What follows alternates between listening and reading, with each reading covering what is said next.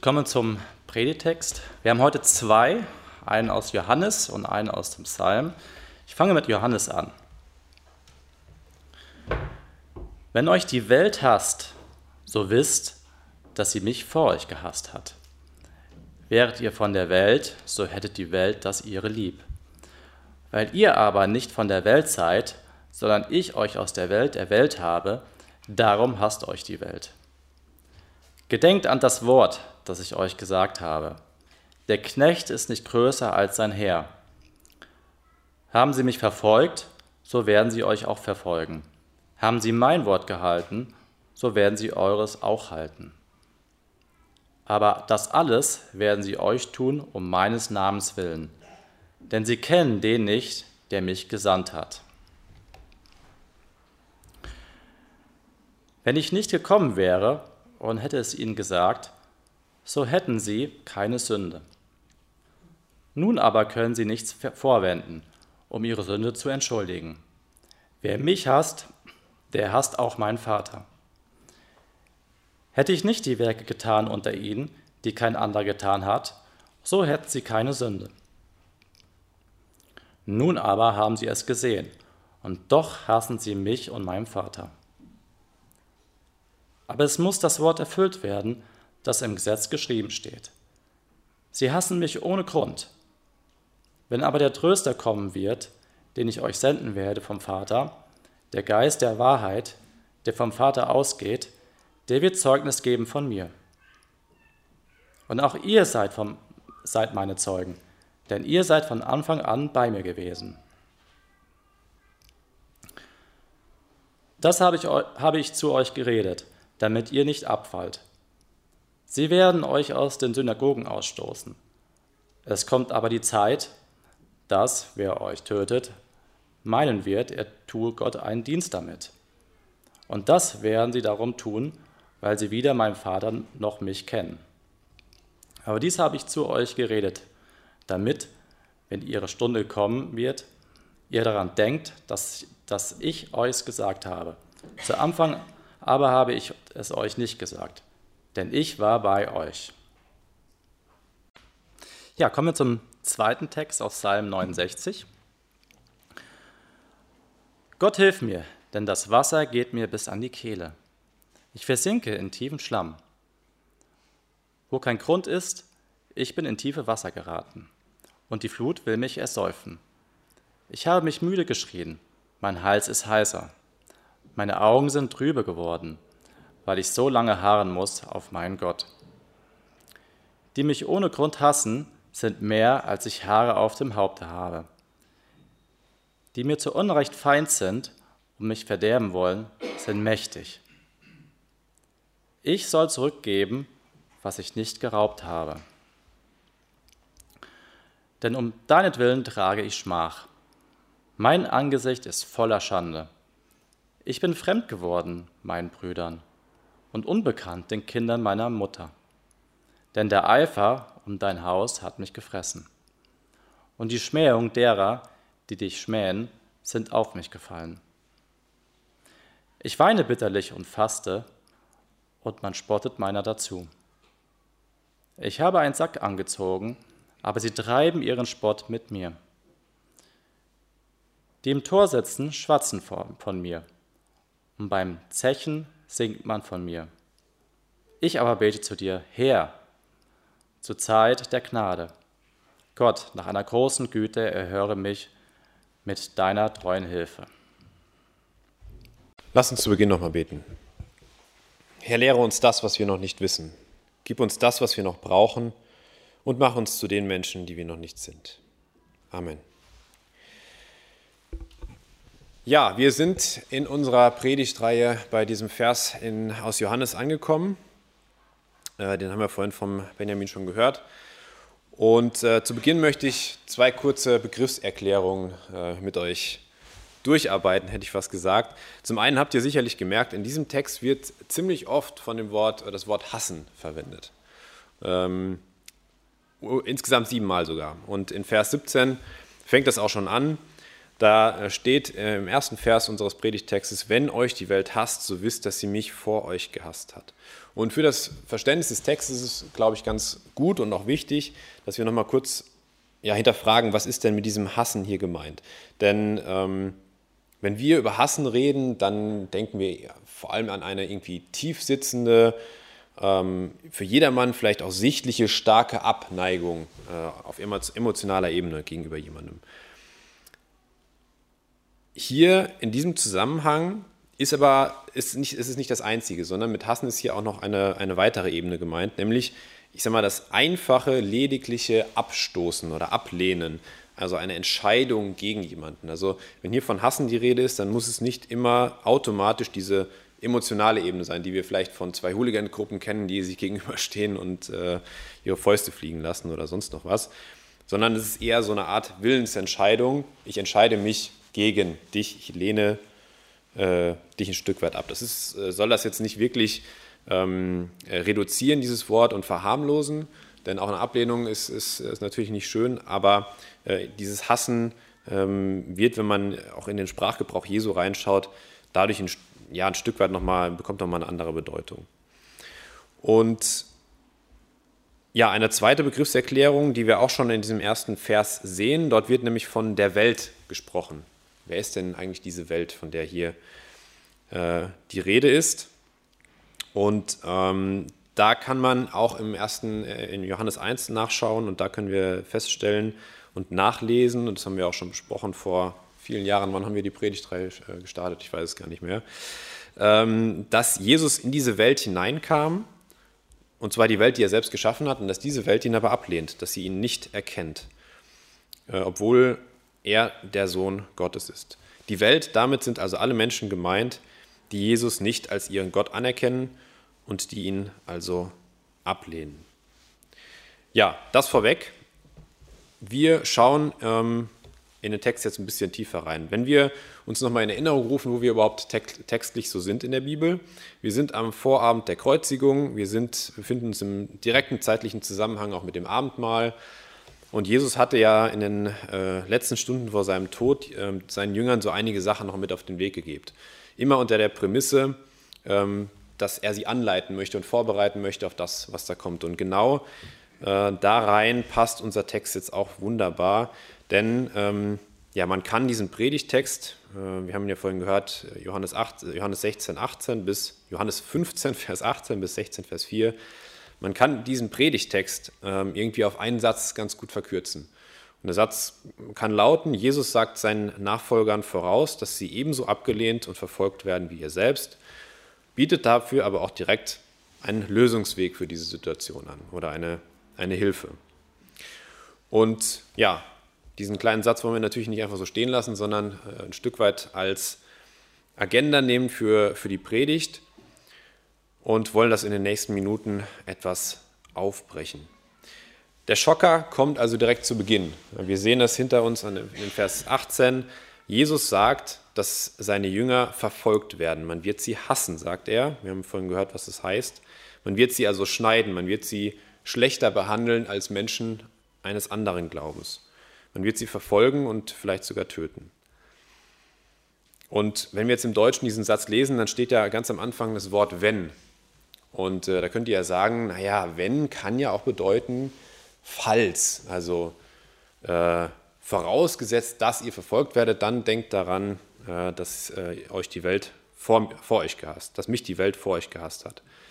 Aber das meint Jesus hier nicht, sondern das Wenn, was hier steht, ist ein definitives Wenn. Also er sagt, es wird so passieren. Äh, es wird so passieren, dass euch die Welt verfolgen wird und dass sie euch auch ähm, ausstoßen wird. Und genauso ist es ja auch gekommen bei den Jüngern. Bei den elf Jüngern, die im Raum waren, war es ja so, dass alle elf ähm, verfolgt wurden. Judas war ja nicht mehr da, der ist ja vorher schon, schon abgehauen und äh, auf dem Weg zu den Pharisäern, um Jesus zu verraten. Aber alle elf wurden verfolgt äh, in den nächsten Jahren. Und zehn dieser elf Jünger sind sogar den Märtyrertod gestorben. Außer Johannes, der Schreiber dieses Evangeliums, der wurde er ins Exil verbannt, aber auch das aufgrund seines Glaubens und wurde damit eben auch verfolgt und ausgestoßen. Und für uns stellt sich natürlich folgerichtig die Frage, naja, er spricht jetzt, Jesus spricht jetzt seine Jünger an. Ist das jetzt, ähm, ist dieser Text dann immer noch für uns auch gemeint? Können wir ihn auch auf uns anwenden? Ich meine, wäre ja schön, wenn wir das nicht auf uns anwenden müssten. Aber immer wenn es so ist und wir eine Frage haben, ähm, was soll uns jetzt dieser Text sagen, es ist, ist sicherlich sinnvoll, auch mal in der Bibel rundherum mal ein bisschen zu lesen. Und da habe ich zwei Verse gefunden, die ich ähm, euch mit an die Hand geben möchte. Aus 2 Timotheus 3 zum Beispiel, die Verse 11 und 12. Dort sagt Paulus, solche Verfolgungen habe ich ertragen und aus allen hat mich der Herr errettet. Und alle, die gottesfürchtig leben wollen in Christus Jesus, werden Verfolgung erleiden. Und Apostelgeschichte 14, Vers 22. Dabei stärkten sie, also Paulus und Barnabas sind hier gemeint, sie stärkten die Seelen der Jünger und ermahnten sie, unbeirrt im Glauben zu bleiben und sagten sie und sagten ihnen, dass wir durch viele Bedrängnisse in das Reich Gottes eingehen müssen. Das alles sind also Worte, die nicht nur speziell an Apostel gerichtet sind, sondern teilweise ja von Aposteln sogar geschrieben sind und sie gelten vielmehr der ersten Gemeinde. Sie gelten auch heute noch jedem Christen. Und von daher ist die Prophezeiung Jesu aus unserem äh, Predigtext sowohl speziell den Jüngern gesagt worden, aber auch im, Allgemeinen gilt sie auch noch für uns heute. Ja, ähm, das nochmal als Einschub vorweg, damit ihr nicht denkt, naja, das gilt ja eh nur den Jüngern, da brauchen wir gar nicht zuhören. Also äh, dieser Text geht jeden Christen auch heute noch was an und kann auch für unser Leben ganz, ganz wichtig sein. Drei Teile habe ich mitgebracht und der erste äh, ist sehr offensichtlich, den habe ich genannt, die Ablehnung Jesu. Wir haben das vorhin schon gehört, Jesus sagt das über sich selbst, die Welt hat mich abgelehnt und ja, letztlich ist das auch die Grundlage allen Übels, was in dieser Welt ähm, heute noch und auch damals schon vorhanden war. Jesus sagt in Vers 25 auch, doch das geschieht, also diese Ablehnung, damit das Wort erfüllt wird, das in ihrem Gesetz geschrieben steht, sie hassen mich ohne Ursache. Sie hassen mich ohne Ursache. Und dieser Ausspruch, den kennen wir, den haben wir vorhin schon mal in Psalm 69 äh, gehört. Dazu hat Benny schon einige Verse auch gelesen aus diesem Psalm. Und ja, ich würde gerne mit euch so zwei, drei Verse tatsächlich uns genauer äh, nochmal näher anschauen aus diesem, aus diesem äh, Psalm weil er ein prophetischer Psalm ist. Er ist ein Psalm, der die Leidensandeutungen über Jesus aufzählt, äh, oder zumindest einige davon äh, schon mal einige Jahrhunderte vorher schon mal vorwegnimmt. Und Jesus bezieht sich ja auch ganz klar hier selbst äh, auf diesen, auf diesen Psalm und sagt, das ist auch ein Stück weit prophetisch auf mich geschrieben. In Vers 5 von diesem Psalm 69 steht, die mich ohne Ursache hassen, sind zahlreicher als die Haare auf meinem Haupt, die mich verderben wollen, sind mächtig, die ohne Grund mir Feind sind. Und wir wissen, dass Jesus wurde ohne rechtliche Grundlage verurteilt. Es gab einen, ja, einen, einen regelrechten Justizskandal, der ihn zum Tode dann verurteilte. Es gab einfach keine Grundlage. Sie haben sich etwas aus den Fingern gesogen. Und ja, seine Gegner sind auch mächtig, so wie es hier steht. Äh, die Pharisäer und Schriftgelehrten, das waren äh, im Judentum die ja, die ganz großen Hunde, die, äh, die, haben, äh, die haben gesagt, was, wo es lang geht. Und das waren seine Feinde, die dann diese Intrigen letztlich auch gesponnen haben, die zum Tode äh, geführt haben. Vers 9 steht, entfremdet bin ich meinen Brüdern und ein Fremder geworden den Söhnen meiner Mutter. Und auch das war er so. Selbst seine Brüder, seine Halbbrüder, wollten zu Jesu Lebzeiten nichts mit ihm zu tun haben. Sie haben ihn argwöhnisch gegenübergestanden und, und wollten ja nicht so ganz glauben, was er da ihnen sagt. Erst Jakobus, ähm, nachdem Jesus wieder auferstanden war, ähm, sein Halbbruder hat das, ja, hat seine Meinung da geändert und war äh, nachher sogar eine wichtige Säule dann auch in der, in der Gemeinde. Aber zu Jesu Lebzeiten gab es diese Ablehnung eben auch von seinen Brüdern. Ja, und dann noch Vers 10. Vers 10. Und die Schmähungen derer, die mich schmähen, sind auf mich gefallen. Ja, und da müssen wir sofort auch zum Beispiel an äh, die Kreuzigung denken. Welche Schmähungen, welche Beleidigungen, welche Ausdrücke musste, er sich, musste Jesus sich da anhören, als er noch dann noch, als er sterbend und körperlich völlig am Ende am Kreuz hing. Ja, das waren nur einige Beispiele, aber ich fand das ganz passend, da den Bezug auch zu dem Psalm 69 zu ziehen, den Jesus ja selber schon angedeutet hat. Und es wird einfach deutlich, was es heißt, wenn er sagt, sie haben mich verfolgt. Und das große Problem dieser Menschen, die Jesus damals verfolgt haben und die oder äh, abgelehnt haben und die ihn ja heute noch ablehnen, ist, dass sie Gott, den Vater, nicht erkennen. Das sagt er auch in unserem Predigtext. Denn Gott ist es, der hinter Jesus steht. Das wird im Johannesevangelium sehr, sehr häufig auch gesagt. Da wird sehr, sehr häufig ähm, Jesus zitiert und er sagt das immer wieder. Gott ist es, der hinter mir steht. Gott ist es, der mich geschickt hat. Und ich tue nicht ein Wort, ich tue nicht ein Wunder, ich vergebe nicht einmal eine Sünde, ohne dass es nicht im Willen und in der Übereinstimmung mit Gott steht. Und diese Menschen, die das gehört und gesehen haben, die hätten das eigentlich auch sehen müssen. An all seinen Wundern, die sie äh, ja, gefühlt tagtäglich zu sehen bekamen, ähm, hätten sie das erkennen können. Sie hätten sehen können, wer Jesus wirklich ist. Sie haben seine Gleichnisse und seine Reden gehört, seine Lehren. Sie hätten darüber nachdenken können, sie hätten ihre Herzen bewegen können, was Jesus da gesagt hat. Und sie hätten entdecken müssen, dass Gott hinter ihm steht und sie hätten entdecken können, dass Jesus nicht nur Mensch, sondern auch Gott zugleich ist. Aber sie waren zu ignorant, sie waren zu egoistisch, sie waren zu selbstgerecht. Sie hielten es nicht für nötig, über die Sünden ihres eigenen Lebens nachzudenken. Und sie waren zu oberflächlich und haben es nicht für möglich gehalten, dass das auch was mit ihrem eigenen Leben zu tun hatte, was Jesus ihnen da gesagt hat. Und genau das ist es, was Jesus dann meint in Vers 22 und in Vers 24 unseres Predigtextes. Da sagt er, wenn ich nicht gekommen wäre und zu ihnen geredet hätte, so hätten sie keine Sünde. Nun aber haben sie keinen Vorwand für ihre Sünde. Vers 24, wenn ich nicht die Werke unter ihnen getan hätte, die kein anderer getan hat, so hätten sie keine Sünde. Nun aber haben sie es gesehen und hassen doch sowohl mich als auch meinen Vater. Dahinter steckt das Prinzip, dass Gott niemanden verurteilt für etwas, was äh, dieser Mensch nicht wissen konnte. Also äh, anders gesagt, Dadurch, dass Jesus auf die Welt kam, wussten alle Menschen, die ihn erlebt haben, was gut und was böse ist. Und die wussten und konnten sehen, wie gerade schon gesagt, wer er ist. Äh, Paulus hat das auch mal gesagt über das Gesetz. Erst durch das Gesetz wussten wir und haben wir erkannt, was gut und was böse ist. Und so gilt es auch hier ähm, mit Jesu Auftreten und mit Jesu Worten, die er an uns gerichtet hat. Und wenn wir ihn dann ablehnen, obwohl wir das wissen, dann, so sagt Jesus, ist es eine Sünde. Und jetzt kannst du mich natürlich fragen, du, der du vielleicht noch nicht an Jesus glaubst, ähm, wenn schon seine Zeitgenossen nicht an Jesus geglaubt haben, wie kann ich das jetzt heute machen, wenn ich seine Werke doch gar nicht mehr live sehen kann? Es ist 2000 Jahre her und ja, die Bibel behauptet zwar, dass Jesus noch lebt, aber ja, wie, wie kann ich das dann begreifen? Wie kann ich das glauben? Und das ist eine wichtige und eine lebensnotwendige Frage. Und da kann man sehr lange jetzt drüber reden, aber ein Teil der Antwort, die ich dir geben möchte, lautet, Jesus will sich von dir finden lassen. Ähm, es ist nicht so, dass du irgendwie auf mystische Art und Weise nach ihm suchen musst. Du musst nicht durch Meditation dein Innerstes finden und äh, auch die reine Zugehörigkeit zu einer Kirche ähm, ist, da, äh, ist da nicht die, der Lösungsweg.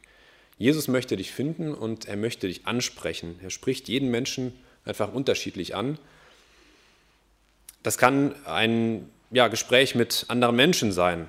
Da hören wir gleich, ja, glaube ich, auch noch was zu. Ähm, es kann Predigt, eine Predigt sein.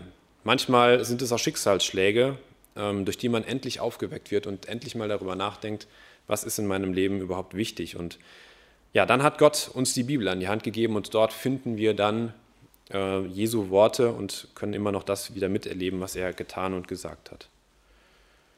Und wenn du darüber noch mehr wissen willst, dann lade ich dich jetzt schon mal ein zu der Evangelisation, die im September bei uns startet, weil, weil da wird es auch darum gehen, wie kann man glauben. Das ist so die Überschrift. Wie kann ich glauben, wenn? Und dann gibt es an jedem Abend ein bestimmtes Thema. Äh, wenn mich Christen enttäuscht haben, wenn die Auferstehung wie ein Mythos oder wie ein Märchen klingt und so weiter und so fort. Über diese Dinge sprechen wir dort und du bist herzlich eingeladen und hast jetzt keine Entschuldigung mehr.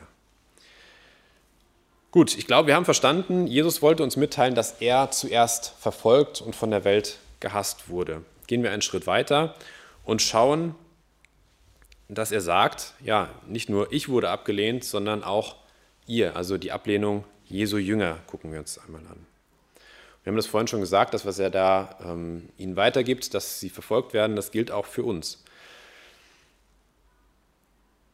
Warum ist das aber jetzt so? Warum müssen automatisch auch Jesu Jünger dann leiden? Und das ist äh, ein ganz logischer Zusammenhang, den er hier aufzeigt. Er sagt nämlich äh, in Vers 20, Gedenkt an das Wort, das ich euch gesagt habe. Der Knecht ist nicht größer als sein Herr. Jetzt müsste ich es auch noch aufklicken. Ähm, der Knecht ist nicht größer als sein Herr. Haben sie mich verfolgt, so werden sie auch euch verfolgen. Und da darfst du dir und da darf ich mir die Frage stellen, welche Erwartung habe ich eigentlich an ein Leben mit Jesus, ein Leben mit Gott? Hast du dich für Gott entschieden, weil du denkst, naja, dann kann ich so ein bisschen im sicheren Hafen segeln, mit ihm an, sein, an meiner Seite bekomme ich keine Probleme mehr, er ist nun mal die größte Macht des Universums und es läuft immer alles glatt? Wir haben es vorhin gesehen, in Jesu Leben lief selbst nicht alles glatt. Wie kannst du dann erwarten, dass es bei dir so ist? Wie kann ich mir anmaßen, dass ich in meinem Leben oder mein eigenes Leben anders führen möchte, als Jesus es getan hat? Wie kann ich sagen, ich möchte besser dastehen als Jesus, ich möchte mehr Ehre suchen, als er sie hatte und ich möchte ein höheres Ansehen streben in der Gesellschaft als er, wenn er doch für mich erniedrigt, sich erniedrigt hat und sich hat kreuzigen lassen. Und genau das ist es, was er sagt. Ein, ein Knecht kann nichts höher sein als, ein, als sein Herr und wir sind Jesu Knechte. Und ja, von daher müssen wir ein Stück weit zwangsläufig auch diesen Weg ja, eingehen. Das heißt nicht, dass wir jetzt jedes Leid der Welt suchen und auf uns vereinigen müssen und uns hineinstürzen müssen, nur um so äh, zu leiden wie Jesus. Aber Jesus möchte uns mit diesen Worten darauf vorbereiten, dass wir eben in ähnlicher Weise, natürlich irgendwie abgewandelt, jedes Leben ist anders ähm, und vielleicht auch abgeschwächt, äh, ja, aktuell wahrscheinlich abgeschwächter als bei Jesus selbst. Aber er will uns sagen und darauf vorbereiten, wir werden auch ein Stück weit ausgestoßen, ein Stück weit abgelehnt, verfolgt oder gehasst. Und natürlich muss man jetzt, wenn man auf Deutschland guckt, sagen, ja, äh, in den letzten Jahren hat hier eigentlich kein Christ irgendwie körperliche Verfolgung äh, erleiden müssen, äh, zumindest nicht viele. Die christlichen Werte sind in unserem Grundgesetz noch verankert und die Mütter und Väter der Bundesrepublik Deutschland haben, wie sie in der Präambel schreiben, im Bewusstsein ihrer Verantwortung vor Gott diese, dieses Grundgesetz verfasst. Und das hat natürlich auch ein Stück weit die, äh, die Deutschen noch geprägt oder Deutschland geprägt.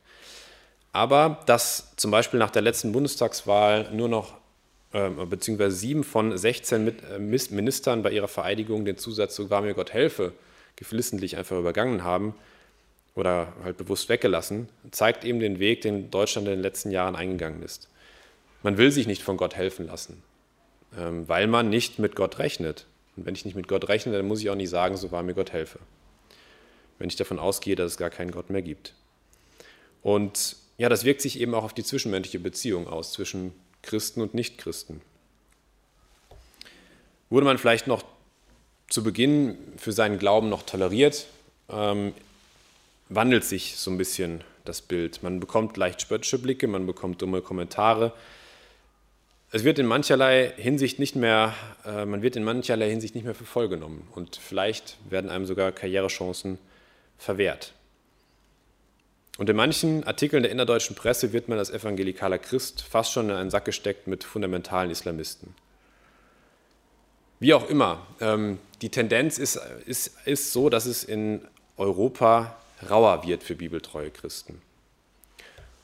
Und doch müssen wir sagen, äh, naja, wir leben eigentlich wie im Paradies. Wenn man mal vergleicht, was in anderen, ähm, in anderen Ländern der Welt so passiert. Und ich kann euch nur empfehlen, immer mal wieder in, das, in, das, in den Monatsbericht von Open Doors reinzuschauen. In diesem Monat wird da aus Indien berichtet und man kann, wenn man die Berichte liest, mal wirklich merken, was es heißt. Ausgegrenzt und nicht nur ausgegrenzt, sondern auch tatsächlich gehasst zu werden. Und ich will uns ein paar Sachen hier mitbringen äh, aus dem Heft, was hier, was hier genannt wird. In Indien ist es nämlich so, dass dort die Hindu-Nationalisten ähm, an der Macht sind und die haben eine ganz klare Agenda. Der christliche Glaube ist eine, ähm, eine ausländische Bedrohung und sie stellt einen Einfluss dar, den sie nicht haben möchte. Und ähm, ja, sie haben große Kampagnen laufen, dass die Millionen Christen, die es tatsächlich in Indien gibt, sich wieder zurück zum Hinduismus ja, wenden und üben das auch mit Druck und Gewalt aus. Und es ist so, dass sie tatsächlich auch Hass säen gegenüber Christen. Sie propagieren das so richtig und das kommt tatsächlich dann auch bei der Bevölkerung an. Und ein Beispiel dazu äh, ist dort genannt, eine persönliche Schilderung von einer Frau Anfang 20 und die hat sich bekehrt, nachdem sie die Kirche besucht hatte, mit ihrer Schwester und ihrer Mutter. Und sie sagt, als wir Jesus in unser Leben aufnahmen, beschuldigten uns die Leute, wir hätten Geld dafür bekommen. Sie grenzten uns aus, sie warfen meiner Schwester und mir obszöne Kommentare an den Kopf. Sie sagten, wir seien in illegale christliche Aktivitäten verstrickt und wir sollten uns schämen. Ständig beleidigten und verspotteten sie uns. Es war sehr schmerzhaft. Und es geht weiter. Ähm, aus Beleidigungen wurden Schläge. Sie haben auf der Straße wurden, wurden sie abgegriffen von ihren Nachbarn, wurden verprügelt und sie sagt, die Angreifer fingen an, mich erbarmungslos zu schlagen und dann wollten sie mich mit einem Stofftuch erwürgen. Ich wurde bewusstlos. Und wenn nicht ein Passant eingegriffen hätte, dann hätte sie das gar nicht mehr sagen können, weil dann wäre sie tatsächlich gestorben. So wurde sie in ein Krankenhaus gebracht und hat das Ganze überlebt. Das sind bewegende Berichte und das, da merkt man erstmal, wie gut es wir haben, wie gut wir es hier haben in Deutschland. Und mir sind beim Lesen dieser Berichte zwei Dinge aufgefallen. Einer ist ein kleiner Einschub, damit möchte ich beginnen. Wie selten mache ich mir das denn noch bewusst heutzutage oder aktuell in meinem irgendwie hektischen Alltag, dass es Christen in anderen Ländern gibt, die bis zum Tod verfolgt werden. Wenn ich mir das häufiger bewusst machen würde, und dafür sind die Hefte ganz gut. Und dann sind es natürlich noch besser, wenn man sie nicht nur irgendwo liegen lässt im Wohnzimmer, sondern auch mal durchliest. Wenn ich mir das häufiger bewusst machen würde, dann könnte ich auch eher mitfühlen und für diese Christen auch beten, für unsere Geschwister, die leiden müssen und wirklich leiden müssen. Und mir ist eingefallen, als ich vor kurzem eine Artikelüberschrift gelesen habe, darüber, dass Kleinkinder in Hungersgebieten gar nicht mehr schreien, weil sie keine Kraft mehr dazu haben zu schreien da muss ich sagen, das hat mich sofort bewegt. Als junger Vater habe ich sofort an mein Kind gedacht, was im Arm liegt und ja, ähm, das hat mich bewegt. Äh, da war ich emotional auch berührt. Aber ich muss, muss gestehen, wenn ich dieses Mitgefühl, das fehlt mir eben oft, wenn ich auch an, an solche Berichte lese oder mir ist es oft gar nicht so wirklich im Bewusstsein, auch mal für diese Menschen zu beten, für Christen zu beten, die echt verfolgt werden. Das war der eine Punkt. Ähm, und jetzt kommen wir wieder zurück zum Text. All das, was wir an Verfolgungen hier in Deutschland, ähm, aber vor allem auch in Indien jetzt aufgezählt haben, das deckt sich mit dem, was Jesus angekündigt hat. Und es deckt sich mit dem, was er selbst auch erleiden musste. Wir haben gehört, dass die engsten Familienmitglieder sich von Christen abwenden. Man wird ausgeschlossen. Zwar nicht aus der Synagoge, wie es im Text heißt, aber auf jeden Fall von der Gesellschaft ein Stück weit. Und wenn Gott dann auch noch sagt, in, oder Jesus sagt es in äh, Vers 2 von Kapitel 16, es kommt sogar die Stunde, wo jeder, der euch tötet, meinen wird, Gott einen Dienst zu erweisen, dann können wir diese Versuche aus dem Bericht, den ich uns gerade vorgelesen habe, ja auf jeden Fall erkennen. Das ist genau das, was Jesus hier sagt.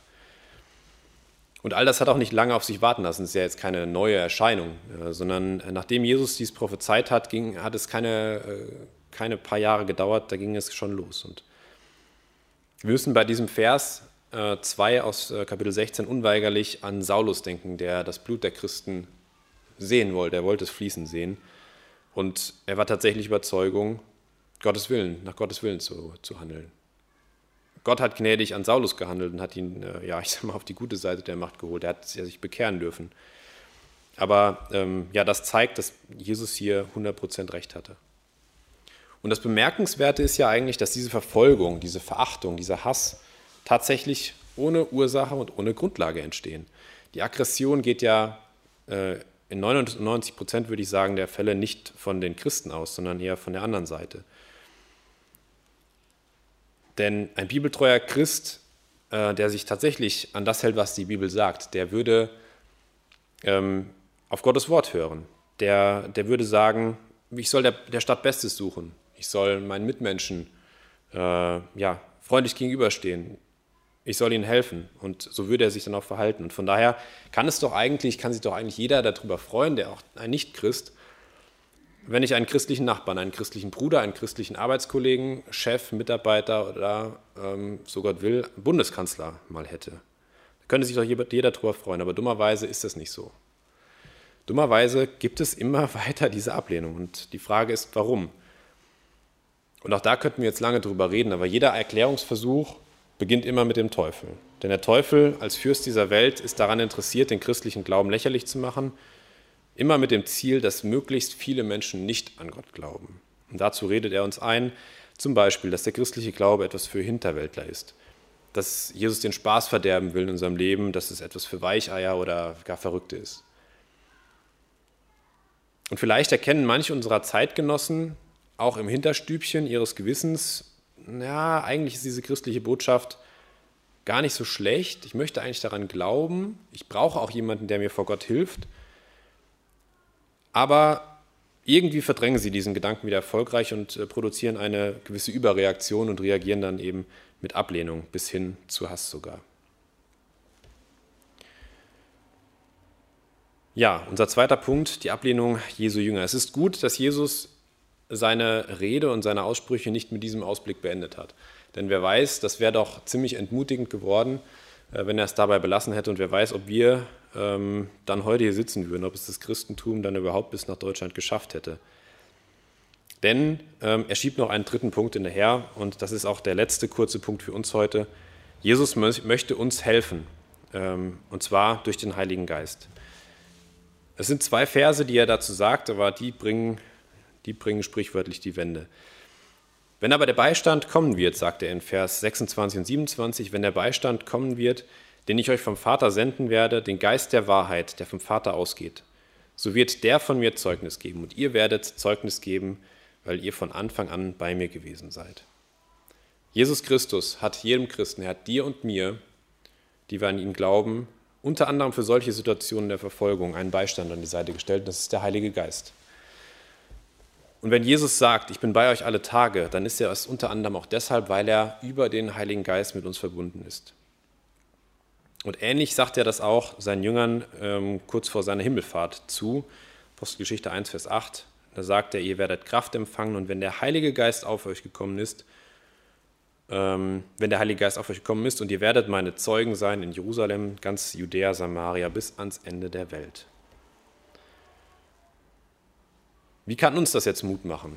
Nochmal ganz auf den Punkt gebracht. Jesus sagt seinen Jüngern, dass der Heilige Geist gesendet wird, dass er ihn senden wird für seine Jünger und dass dieser sie und uns unterstützen möchte, auch und gerade im Bedrängnis.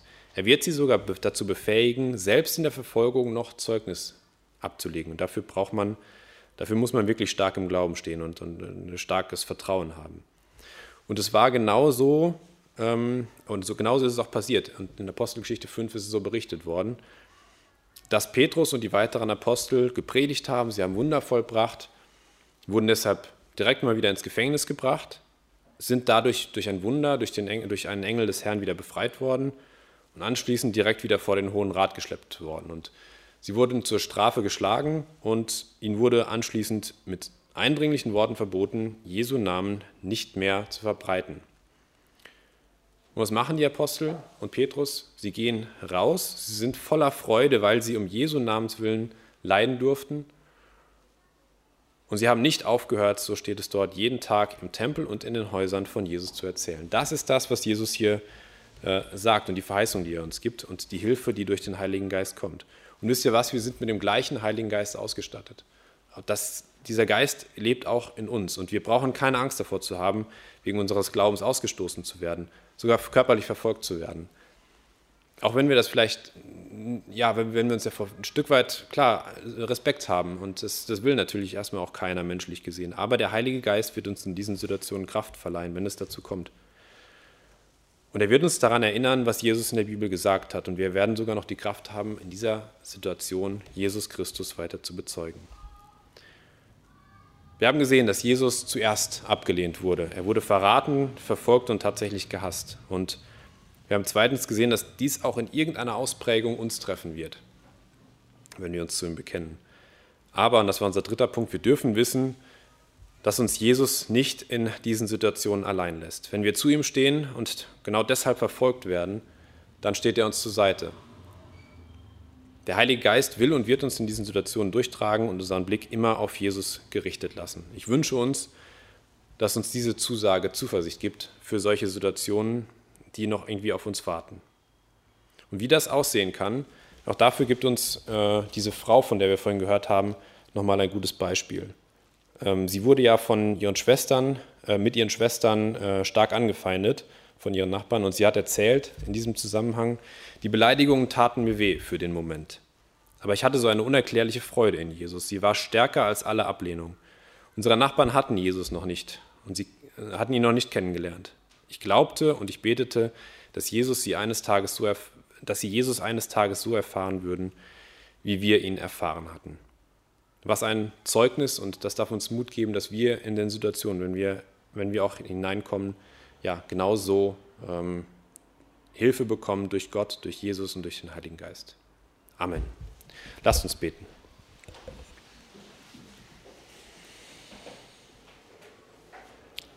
Herr, danke, dass du all das, was wir in dieser Welt durchmachen, auch schon mal durchgemacht hast. Und ja, wir haben heute gehört, dass du abgelehnt wurdest, dass du gehasst und verfolgt wurdest und dass das auch uns treffen wird in irgendeiner Form. Und wir bitten dich, dass wir uns jetzt nicht bange machen lassen davor, vor diesen Situationen, sondern dass wir ja, ermutigt, gestärkt durch dein Wort äh, und durch die Tatsache, dass der Heilige Geist bei uns ist, dass wir gestärkt und ermutigt aus diesem Gottesdienst gehen. Und dass wir voll Zuversicht und Vertrauen auf dich schauen, egal was in Zukunft kommen wird. Du wirst bei uns sein und du hast einen Plan für uns. Wir danken dir dafür. Amen.